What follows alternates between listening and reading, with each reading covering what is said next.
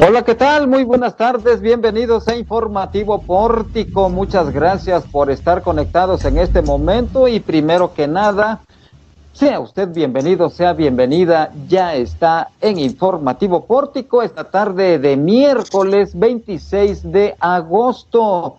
Una disculpa, tuvimos un retraso técnico, pero ya estamos con usted nuevamente para mantenerlo muy bien informado sobre los últimos acontecimientos, en especial sobre los más trascendentes. Vámonos a los titulares, a las historias de este día con Araceli Martínez. Ara, buenas tardes.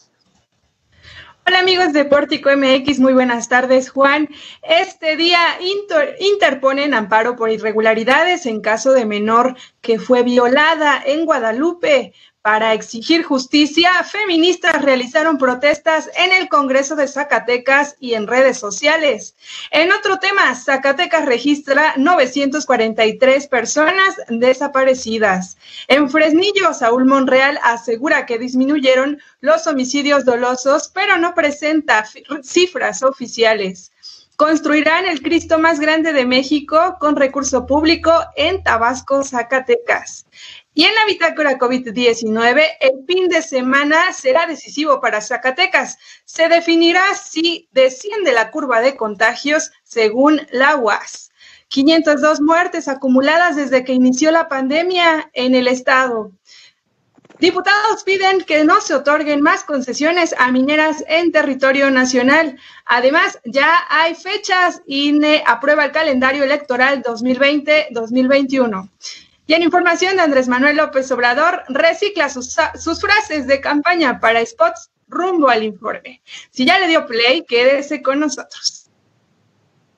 Ahí está el menú informativo de este día, las historias más importantes que tenemos que compartir con ustedes. Gracias, Araceli. Regreso contigo más tarde. Mientras tanto, vamos a ver esta manifestación distinta, diferente que hicieron feministas en la explanada del Congreso del Estado de Zacatecas. Jesús de Ávila tiene todos los detalles. Adelante Jesús, buenas tardes.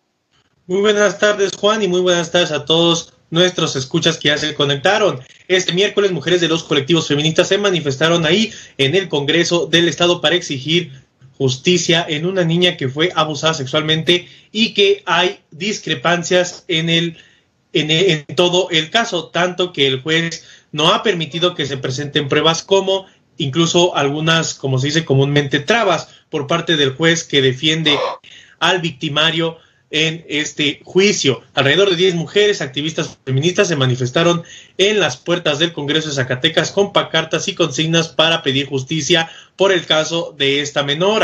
Aseguran que de llevarse a cabo la audiencia se estaría violentando el derecho de la niña al acceso a la justicia, pues el involucrado fue detenido en flagrancia por la Policía Municipal de Guadalupe. A pesar de ello, se ha evadido la presentación de pruebas que incriminan al acusado. Y, por y en este mismo sentido, esta, esta mañana, la abogada de la víctima y activista feminista Mara Muñoz Galván presentó un amparo ante el Poder Judicial de la Federación para postergar el juicio oral en el caso de esta menor en donde presuntamente existen estas irregularidades que le comento en el proceso de investigación. Se han presentado pruebas apócrifas eh, y el Tribunal de Justicia de Adolescentes en el Estado ha actuado en contra de la víctima por dar facilidades en el caso, el otorgamiento de pruebas a la defensa del victimario. El acusado tiene solo 16 años de edad y fue detenido la noche del 3 de abril.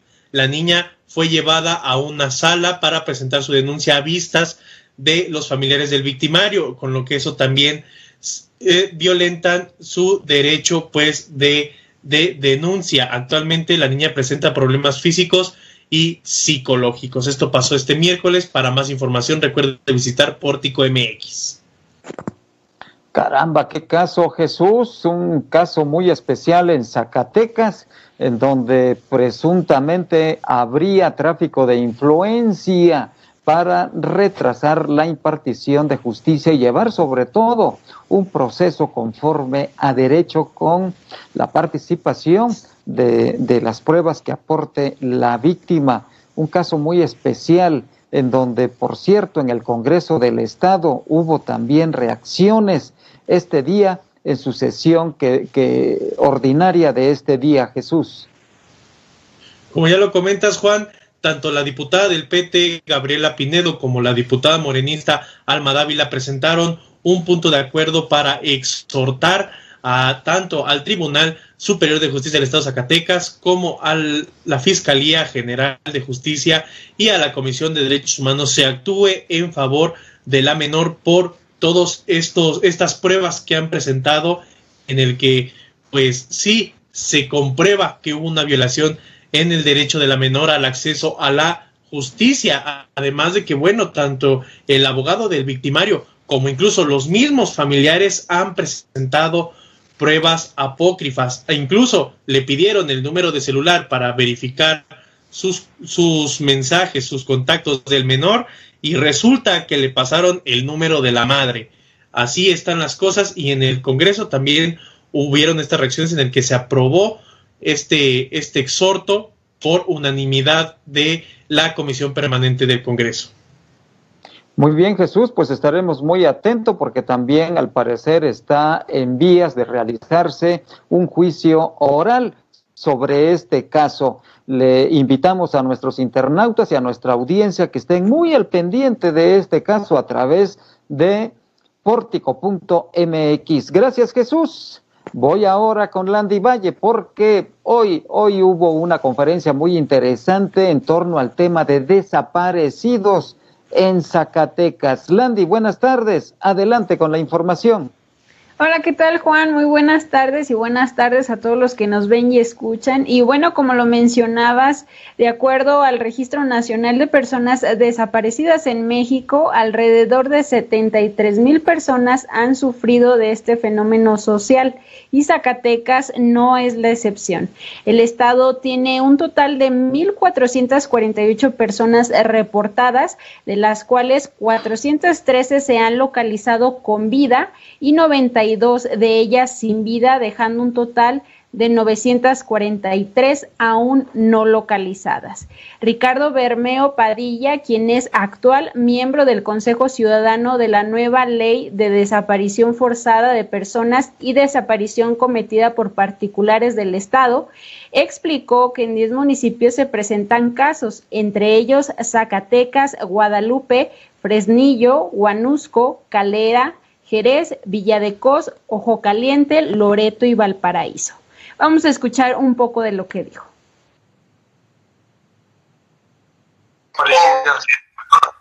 Las cifras son, a pesar de que son extraordinariamente útiles, por ejemplo, en el análisis de contexto y para todas las acciones de búsqueda e investigación, eh, son también muy frías y generan un efecto de cortina una especie de frontera que separa a quienes padecen la desaparición de quienes más la han sufrido. De la mayoría que no puede imaginar lo que significa esa tortura continua. Hay como una especie de efecto de normalización producida por un conjunto complejo de mecanismos y procesos. Uno de los más perversos e insidiosos de esos es el de la criminalización y el de la estigmatización, que busca y consigue dejar de un lado de la frontera a las víctimas y del otro a quienes no lo han sufrido.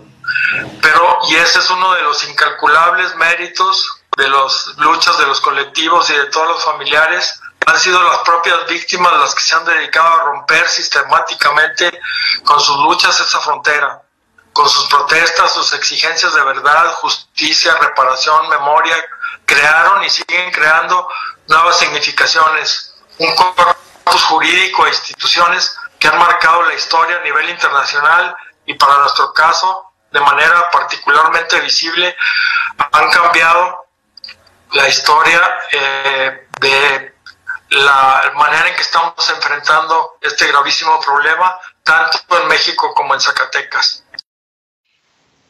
En el marco del Día Internacional de las Víctimas de Desaparición Forzada, el Consejo Ciudadano de la nueva Ley de Desaparición Forzada de Personas y Desaparición Cometida por Particulares del Estado en coordinación con colectivos, así como organizaciones internacionales como la Comisión Nacional de Derechos Humanos y la Corporación Alemana para la Cooperación Internacional GIS, realizaron una mesa de trabajo con el objetivo de fortalecer este nuevo consejo para hacerle frente a la problemática pues que aqueja Zacatecas, México y todo el mundo, que es el tema de los desaparecidos. Pero para que usted tenga toda esta información completa, lo, lo invito a nuestra plataforma Pórtico MX para que se entere de todo.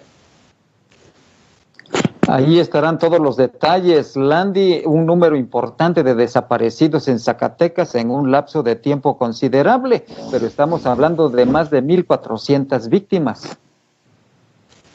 Así es, Juan. Eh, hablamos del reporte que es de 1.448 personas reportadas. Sin embargo, se han localizado personas con vida, que fueron 413 y también lamentablemente sin vida, que fueron 92.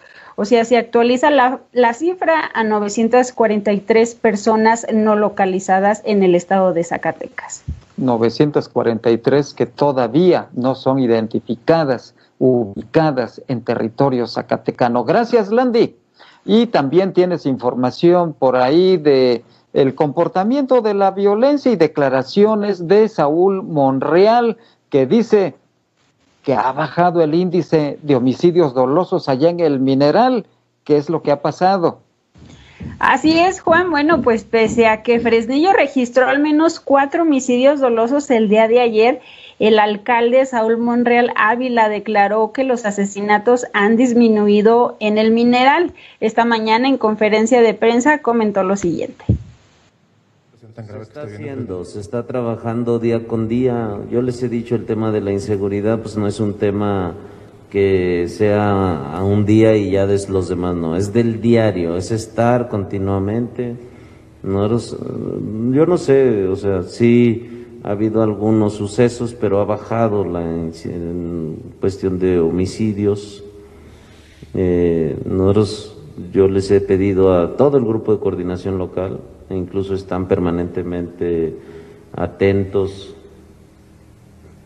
Casos como los últimos, eh, tengo información pues que son parte de lo mismo, el ajuste de cuentas entre grupos delictivos.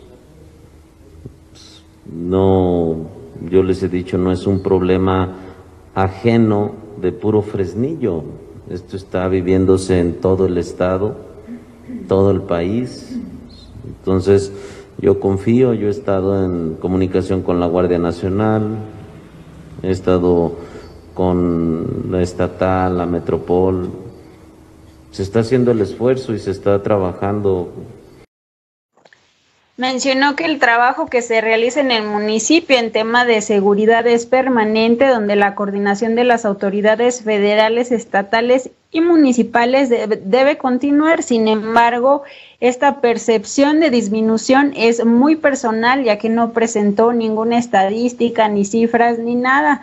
Y bueno, pues como nosotros le hemos dado seguimiento a la situación, sobre todo de violencia en el municipio de Fresnillo, pues el reporte diario de la Secretaría de Seguridad y Protección Ciudadana, el municipio de Fresnillo es el más violento del estado. Tan solo en lo que va de esta semana se registró un homicidio el día 24, seis más el día 25 de agosto, según datos de fuentes abiertas de esta misma plataforma. Pues así las declaraciones del mandatario municipal, Juan?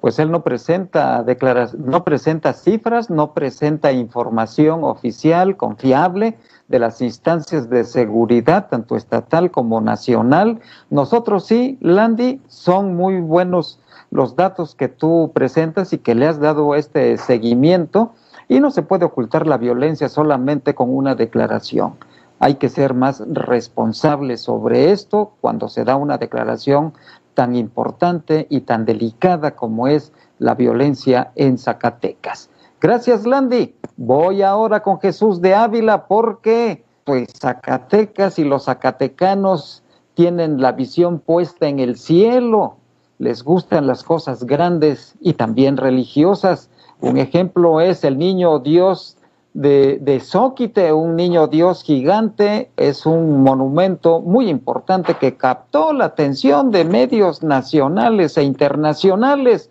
Y ahora en el municipio de Tabasco se pretende hacer un Cristo también colosal. Jesús, adelante con la información. Este Cristo que mencionas, Juan, mediría 31 metros de altura, lo que lo haría el Cristo más grande de México. Este, este Cristo será conocido como el Cristo de la Paz y tiene una inversión de 20 millones de pesos de este dinero es recurso público, quiere decir que se partió entre gobierno del estado, gobierno municipal de Tabasco, eh, migrantes que han enviado dinero para este proyecto y también la ciudadanía en general en, en, en coacción con otros, con otros pues personas que se han querido involucrar más en este proyecto. la escultura estará a cargo del escultor Miguel Romo Santini y además de la escultura tendrá una avenida de acceso explanada, áreas de esparcimiento y descanso, áreas verdes, sanitarios, capilla, mirador de cristal de 6 metros y este mega monumento. Se estima que ya terminado el proyecto pues tenga beneficios para la economía local que se, que se espera se puede incrementar el turismo en el municipio al sur de Zacatecas del 500% solo con este proyecto. Eh, el pasado 24 de agosto se colocó la primera piedra y es el principio de los trabajos de este proyecto. Estuvo, estuvo presente el alcalde de este municipio, David Saúl Avelar, acompañado del obispo de Zacatecas, Gifredo Noriega Barceló, y el secretario del campo, eh, Adolfo Bonilla Gómez. Cabe destacar que no es la primera vez que se pretende hacer una mega escultura religiosa con recurso público. Recordemos que es que ya existía un proyecto similar en el Cerro de San Simón en el municipio de Guadalupe para instalar la Virgen de Guadalupe más grande de México que pues por obvias razones, por tener recurso público eh, como parte de este proyecto, pues fue desechado, contrario al, al niño Dios de Zóquite de, más de seis metros de altura, que ese fue 100% por las aportaciones de los feligreses, Juan. Interesante, sin duda, estos datos, Jesús. Vamos a estar muy al pendiente, por supuesto, de este nuevo proyecto del Cristo Colosal de Tabasco. Tabasco, Zacatecas. Gracias Jesús. Regreso con Landy Valle porque tiene información sobre el comportamiento y tendencia del COVID. La unidad académica de matemáticas tiene una perspectiva sobre este comportamiento. Landy, adelante con la información. Bueno, Juan, pues comentarles que la Unidad Académica de Matemáticas de la Universidad Autónoma de Zacatecas informó que se continúa el pronóstico del pico de la pandemia entre el día 27 y 28 de agosto aunque con un ligero desfase en el número de contagios alcanzados en el estado, ya que de acuerdo al modelo de Gompers que los académicos están analizando, se esperaban 4.000 contagios para estos días, sin embargo ya se rebasaron. La directora de la unidad académica, Leticia Adriana Ramírez, comentó en entrevista que es primordial el análisis de toda esta semana para confirmar si es que iríamos en descenso de contagios por COVID-19 durante el fin de semana. Vamos a escuchar lo que dijo. Eh, íbamos a andar alrededor de 4.000 y bueno, estamos ligeramente arriba. Entonces, mm, pero el, el comportamiento digamos que es igual, o sea, siguen quedando los datos ligeramente arriba, pero todavía eh, se ve que ya va la curva a alcanzar su máximo. Ya iríamos en descenso entonces. A partir del sábado, yo creo, sábado o domingo, ya se notaría más. El problema es mm, lo que le comentaba de los datos están oscilando los siete días de la semana. Entonces, eh, pues hay días que salen muy poquitos, como 38, 30 y que vimos la semana pasada, y de repente muy grandes, como 110, 120. Entonces, tendríamos que completar la semana para ver si en efecto si vamos ya a la baja. Hay que recordar que la actualización de este modelo se espera un total de contagios de 10.000 casos acumulados durante toda la emergencia sanitaria del COVID-19 en el estado, donde el pico máximo de contagios se espera para finales de este mes. Y bueno, para ver la bitácora del COVID, cómo va el comportamiento diario, mi compañero Jesús de Ávila nos tiene los detalles.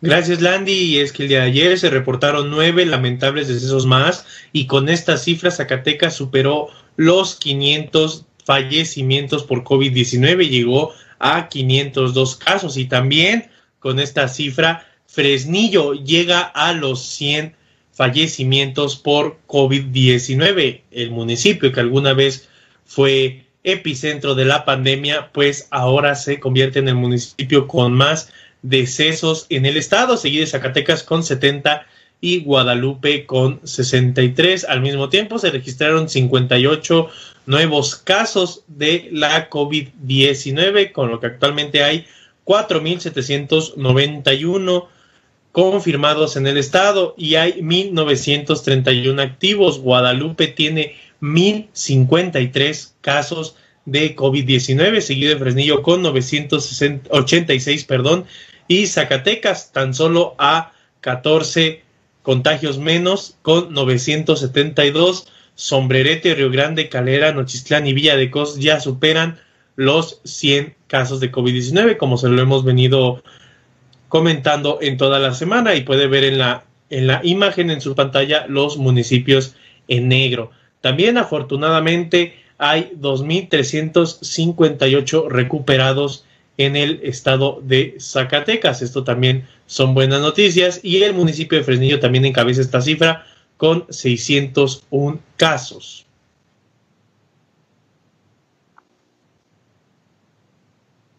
Y así es, como ha ido el comportamiento de la COVID-19 en Zacatecas hasta el día de hoy y ojalá, como ya lo comentó Landy, pues que este fin de semana se supere ese pico de la pandemia, el tan sonado pico de la pandemia desde mayo. Híjole, qué comportamiento hemos tenido y vamos a esperar el fin de semana cuál es el comportamiento de los casos confirmados y fallecimientos por COVID-19, así como los recuperados. Gracias Jesús. Voy ahora con Landy Valle porque este día se realizó en la sala de Cabildo de la Presidencia Municipal de Zacatecas una firma de convenio muy interesante en el que participa la Universidad Autónoma de Zacatecas. Landy, adelante con la información. Bueno, pues comentarles que el Ayuntamiento de Zacatecas realizó un convenio con la República Checa en beneficio de estudiantes de minería del Instituto Politécnico Nacional y la Universidad Autónoma de Zacatecas para obtener 12 becas de, intercambio en este país. Las seis becas dirigidas a la Universidad Autónoma de Zacatecas incluirán hospedaje, comidas, cursos académicos de la carrera de minería por seis meses, becas de cuatro de 400 euros mensuales, que son alrededor de 11 mil pesos, y prácticas profesionales en el sector minero de Vamos a escuchar un poco de lo que dijo Ludovich Rus, jefe de misión adjunto de la de República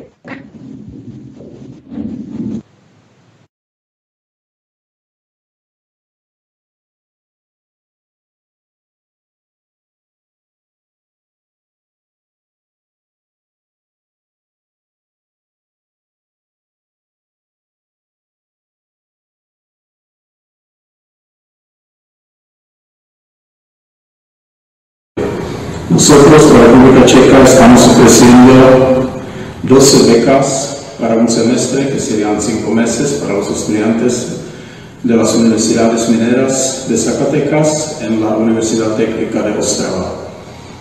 Los estudiantes tendrán pagos eh, el alojamiento, la comida y los viáticos y van a poder pasar cinco meses en una ciudad hermosa que es una ciudad muy tradicional con la universidad cuya historia es muy larga, que fue fundada hace 300 años. Entonces, eh, eso, ese intercambio, es eh, solamente otro paso en el intercambio cultural y económico que tenemos junto con la alcaldía. Visitamos el año pasado varias veces Zacatecas, tuvimos a los artistas, al pianista Ivo Kahanek, al trío Guarneri, hicimos algunas exposiciones sobre la República Checa y también en el, digamos, en el marco económico queremos participar este año en la muestra internacional de minería. Entonces, eh, eso es solamente un resumen cortito de lo que... Esta que está dirigida para jóvenes zacatecanos que actualmente cursan la mitad de su carrera o aún más avanzados que dominen el idioma inglés y está programado a iniciarse a finales del mes de enero del próximo año, Juan. Qué interesante y qué buen convenio se firmó esta mañana que esperemos redunde en una mejor formación y experiencia académica de estos chicos que van hasta la República Checa, allá a la, a la universidad, la Universidad Técnica de Baclav. Qué interesante. Gracias, Landy. Y este día le informo que en sesión ordinaria del Congreso del Estado, diputados dieron a conocer un punto de vista y exhortaron a que no se generen más permisos a empresas mineras en territorio zacatecano. Jesús de Ávila tiene la información. Gracias Juan, así brevemente, pues derivado de que la Secretaría de Medio Ambiente y Recursos Naturales otorgara esta concesión, eh, concesión a una minera canadiense para abrir la mina allá en Mazapil, como se lo hemos venido presentado, se presentó la iniciativa para que la federación no otorgue más concesiones mineras en territorio nacional y se declare el territorio del municipio de Mazapil como área natural protegida. La iniciativa surge a partir de la concesión de Orla Mining, en la que permite explotar casi 200 mil hectáreas para la extracción de oro y plata allá en el semidesierto. Esta propuesta que se presentó este miércoles por la diputada petista Gabriela Pinedo y el morenista Jesús Padilla Estrada, señala que la riqueza del municipio de Mazapil se ha convertido en conflicto para las mineras en cuanto a esa riqueza mineral en este municipio. Señalan que según lo establecido por la Constitución mexicana, los recursos minerales pertenecen al dominio de la nación y no se deben de dar concesiones a extranjeros. Igualmente, y por lo anterior, esta iniciativa exhorta a la Secretaría de Economía pues que ya no se den más concesiones mineras en territorio nacional, pues esto es una práctica, según así lo dieron a conocer, es una práctica económica de carácter neoliberal, pues las transnacionales tienen las concesiones, las concesiones, perdón, de la extracción minera en México. Y esta iniciativa fue turnada a la Comisión de Desarrollo Económico, Industria y Minería para el estudio, discusión y dictamen, Juan. Caramba, qué declaración tan fuerte ¿eh? de estos diputados. Es un tema muy, muy polémico, es una inversión importante, cuantiosa, pero hay resistencias, resistencias en este momento, lo vemos, de carácter parlamentario, de carácter político.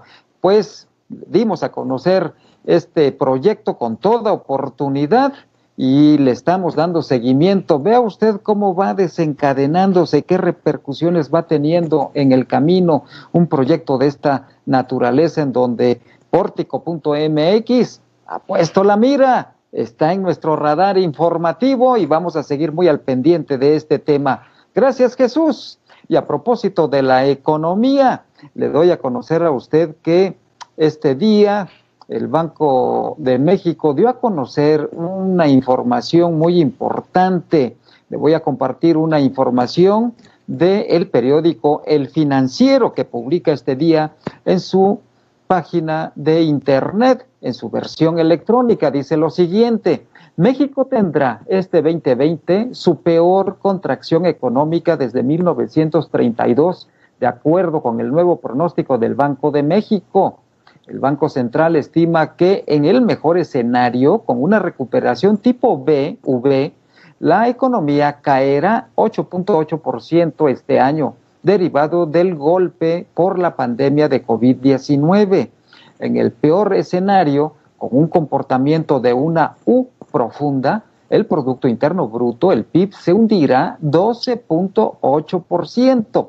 El otro escenario planteado por Bancico con una recuperación tipo V profunda contempla una caída de 11.3%. En cualquier caso, dice el diario en esta nota informativa, el país se verá el país verá una contracción de niveles no registrados desde 1932, cuando bajó más de 14%.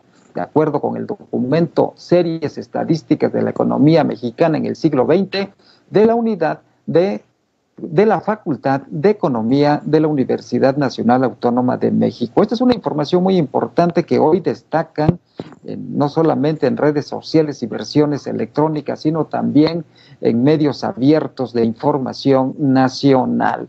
Y por cierto, sobre este tema, tengo el punto de vista de la Coparmex Zacatecas en voz de su presidente, Alejandro Enrique Suárez del Real, quien habla de este tema. Escuche usted lo que dice el dirigente empresarial zacatecano.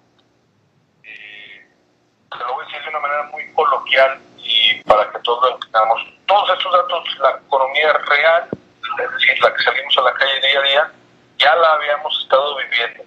Pero como dice el ranchero, no es lo mismo verla venir que sentirla llegar. Y esta situación que pone en papel Banxico, eh, en Zacatecas la tenemos viendo desde el 2016, es nulo el crecimiento, los indicadores iban a la baja a nivel nacional, desde que tomó el poder el presidente López Obrador, los indicadores venían a la baja, y el mal manejo económico de la pandemia ha sido desastroso, esa es la verdad. Y pues, ahí se ve reflejado en los indicadores. ¿Qué hemos hecho? Pues prácticamente ha hecho nada. Eh, el, el, enfoque que propuso Coparmex los remedios solidarios lo propusimos a nivel nacional, lo propusimos a nivel local, no se ha preocupado el gobierno por salvar el sector formal, la economía. Prácticamente no han hecho nada. Es lamentable que la Secretaría de Economía en el Estado de Zacatecas no tenga un referente, no tenga un apoyo, tienen un apoyo institucional generado por el propio gobierno, que es un Consejo de Desarrollo Económico, eh, estamos los organismos empresariales, no ha habido las reuniones suficientes, piensan que todo pueden librar eh, solos. Yo lo decía en un eh, comunicado o una columna de opinión que tengo en un medio estatal, eh, hay tres mentiras en Zacatecas en la economía que el gobierno se las ha creído permanentemente y es que la nómina gubernamental y de la universidad mantienen la economía y que nosotros tenemos una alta dependencia de la federación. Y no es así. Nosotros lo que tenemos es una alta dependencia de otras economías formales.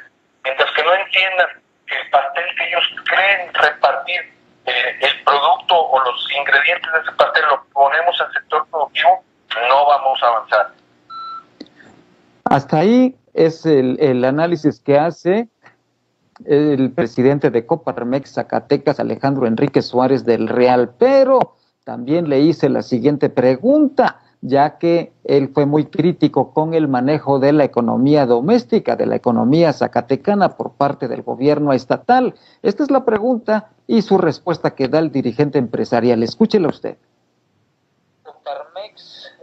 Considera que ha sido ineficaz el secretario de Economía Carlos Bárcena y que se requiere un cambio ahí en esta secretaría?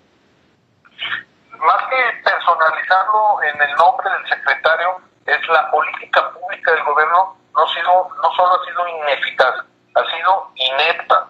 Y los resultados están en los indicadores que las del Banco de México, los indicadores locales. Eh, no ha habido un solo indicador, a, a excepción de cuando crecíamos en empleo, un solo indicador que muestre que estamos avanzando. Todos vamos hacia atrás, la economía en vez de ir a la formalidad va la informalidad y no hay una política pública que contrarreste esto. La política pública eh, debe estar enmarcada en todo lo que es el Estado. En este caso, los tres órdenes de gobierno o los dos órdenes estatal y municipal y los tres poderes que, que, que forman el Estado, el ejecutivo, el legislativo y el judicial. Y no hay una sola propuesta enfocada a eso y por los resultados están a la vista de todos. Y lo que es más grave, la economía, los pequeños comerciantes, que es la que está basada también, los pequeños empresarios, la que es en la que está basada la economía de Zacatecas, no necesitan ver estos indicadores lo han visto en sus ventas día a día y por eso me refiero eh, al dicho este coloquial ranchero, que no es lo mismo verla venir que sentirla llegar. Pues ahí está el cuestionamiento fuerte de Alejandro Enrique Suárez del Real. Voy ahora a información nacional con Araceli Martínez. ¿Qué ha pasado en el ámbito nacional, Araceli? Buenas tardes. Hola Juan, muy buenas tardes. Y bueno, en información nacional ya hay fechas para el calendario del proceso electoral. El Consejo General del Instituto Nacional Electoral aprobó el calendario de actividades del proceso del 7 de septiembre al 6 de junio. En sesión extraordinaria, Lorenzo Córdoba, consejero presidente del INE, indicó que se trata de 617 actividades del Plan Integral y Calendario del Proceso Electoral Federal 2020-2021, en el cual no hubo improvisación. Esto fue lo que dijo. En el sistema electoral mexicano no hay pie para la improvisación Estamos hablando de actividades perfectamente definidas, perfectamente eslabonadas y perfectamente ubicadas en el cronograma que arrancará el próximo 7 de septiembre, que culminará el 6 de junio con la elección y con las actividades posteriores. De ello depende la viabilidad de nuestra democracia. De ello depende la recreación pacífica del poder público. La cadena de confianza implica que no hay una actividad que pueda realizarse deseslabonada de las otras. No hay una actividad que pueda realizarse si la que le antecede y en la que se funda está debidamente cumplida, está debidamente asentada.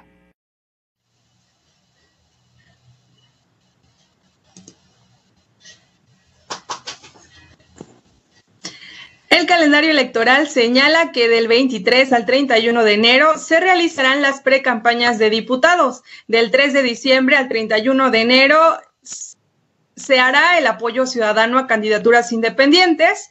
El 16 de marzo será la aprobación de casillas extraordinarias especiales. El 25 de marzo la de casillas básicas y continuas. Del 4 de abril al 2 de junio se llevarán a cabo las campañas de diputados y el 6 de junio se llevará a cabo la jornada electoral para finalizar con el cómputo federal que se llevará a cabo del 9 al 11 de, junio del próximo año. Y bueno, en otro tema, seguramente usted ya se dio cuenta de los spots rumbo al segundo informe de gobierno del presidente Andrés Manuel López Obrador, donde recicló las frases que utilizó durante la campaña electoral, que lejos de difundir sus logros, los anuncios podrían tener una intención electoral. Son cuatro spots pautados por la Secretaría de Gobernación para su difusión nacional en tiempos oficiales del 25 al 31 de agosto, con motivo del informe que rendirá el próximo primero de septiembre.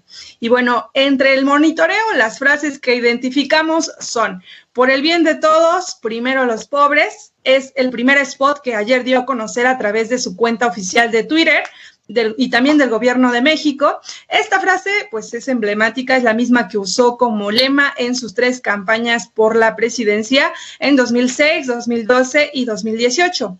Otra, otra frase reutilizada es Juntos haremos historia, que también es nombre de la coalición electoral de Morena, PES eh, y PT, que lo llevó a la presidencia hace dos años.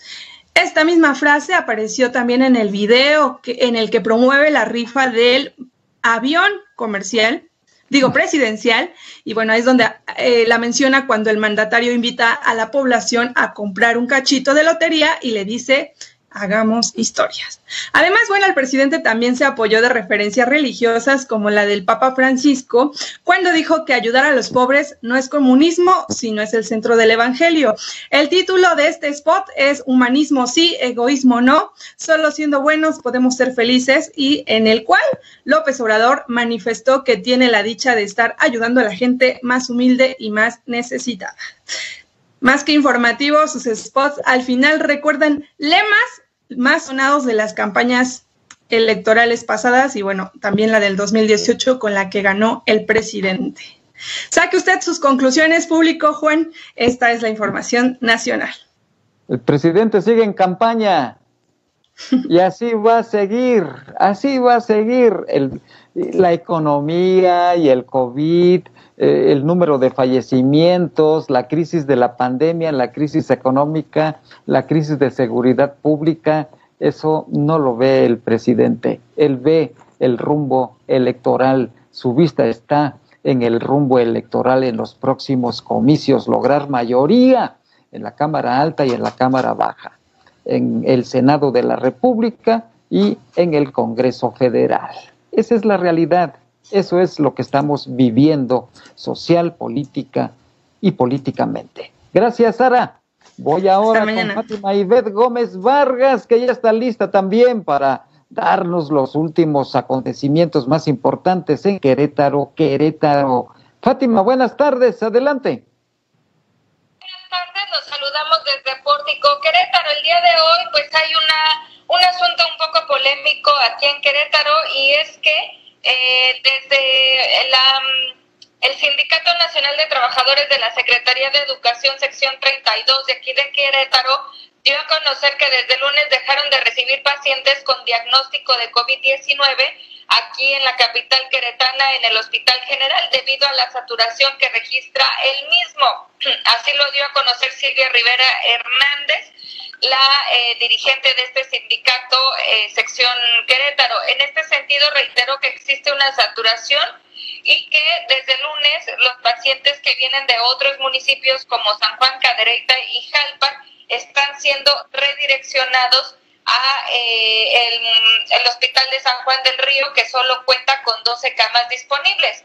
Eh, al respecto, la Secretaría de Salud eh, dijo en, en, este caso que con relación a la disponibilidad de camas, con ventilador y camas en general, se tiene un porcentaje de ocupación de, el, de la red negativa de infecciones respiratorias agudas de 30 es decir, el 33% de ocupación de camas con ventilador y 26% de camas sin ventilador. Pues aquí hay unas, unas cifras que no concuerdan. Por un lado está el sindicato que comenta este, estos aspectos y por otro lado sale la vocería de la Secretaría de Salud a negar o a, o a desmentir este, este mm, hecho. Lo, lo cierto es que eh, en Querétaro van 39 personas fallecidas de COVID en tan solo tres días y ya rebasamos los 6.000 casos en todo el estado.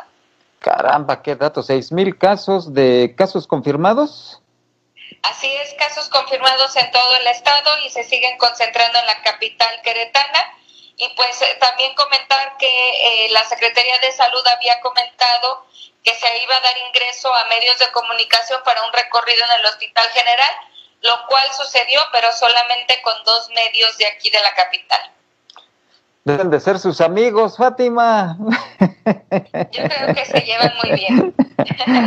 Gracias, Fátima. Estamos muy al pendiente y vamos a darle seguimiento a esta polémica y a este nudo gordiano de contradicciones allá entre sindicato y sector salud. Así es, vamos a ver qué es lo que pues lo que lo que termina por, por ser la realidad y sobre todo pues estar bien al pendiente aquí en Querétaro porque el día primero ya anunció hoy el gobernador que se abren teatros, cines y museos y actividades deportivas al aire libre, así como albercas. Caray, con seis mil casos confirmados. La próxima semana entonces. Así es, ya la próxima semana se abren estas actividades eh, lo único que se sigue posponiendo son bares, cantinas, antros este, y eventos masivos. Gracias, Fátima. Buenas tardes. Claro que sí, buenas tardes. Hasta mañana. Hasta mañana. Es Fátima Ivette Gómez Vargas desde Querétaro, Querétaro. Y hoy, hoy miércoles, lo invito a escuchar el comentario de la sección de Karina de León. ¿Cómo suena tu banda sonora? Escuche usted a nuestra colaboradora. Hola, ¿cómo están? ¿Cómo se encuentran el día de hoy? En cómo suena tu banda sonora.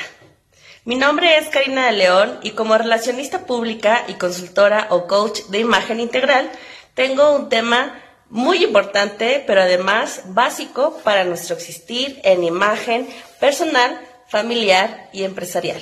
Y por lo mismo, cómo estos vínculos se van generando a través de la autoimagen. La autoimagen se construye a través del autoconocimiento. ¿Qué tanto te conoces? ¿Qué tanto has descubierto esos dones, esas formas en las que tú te sientes expresivo, hecho, realizado y que si definitivamente está haciéndolo en un ámbito que además es retribuido económicamente, seguro hay un placer en esta elección. El autoconocimiento es un área trascendental, importante y además de profundidad. Si tú te conoces desde la verdad, para ti, puedes tomar elecciones para generar más espacios y relaciones en donde te sientas cómodo. Si tú te sientes que te conoces desde lo que dicen los demás, entonces estás siendo o haciendo, eligiendo para favorecer o gustar en el exterior, no tanto a ti mismo.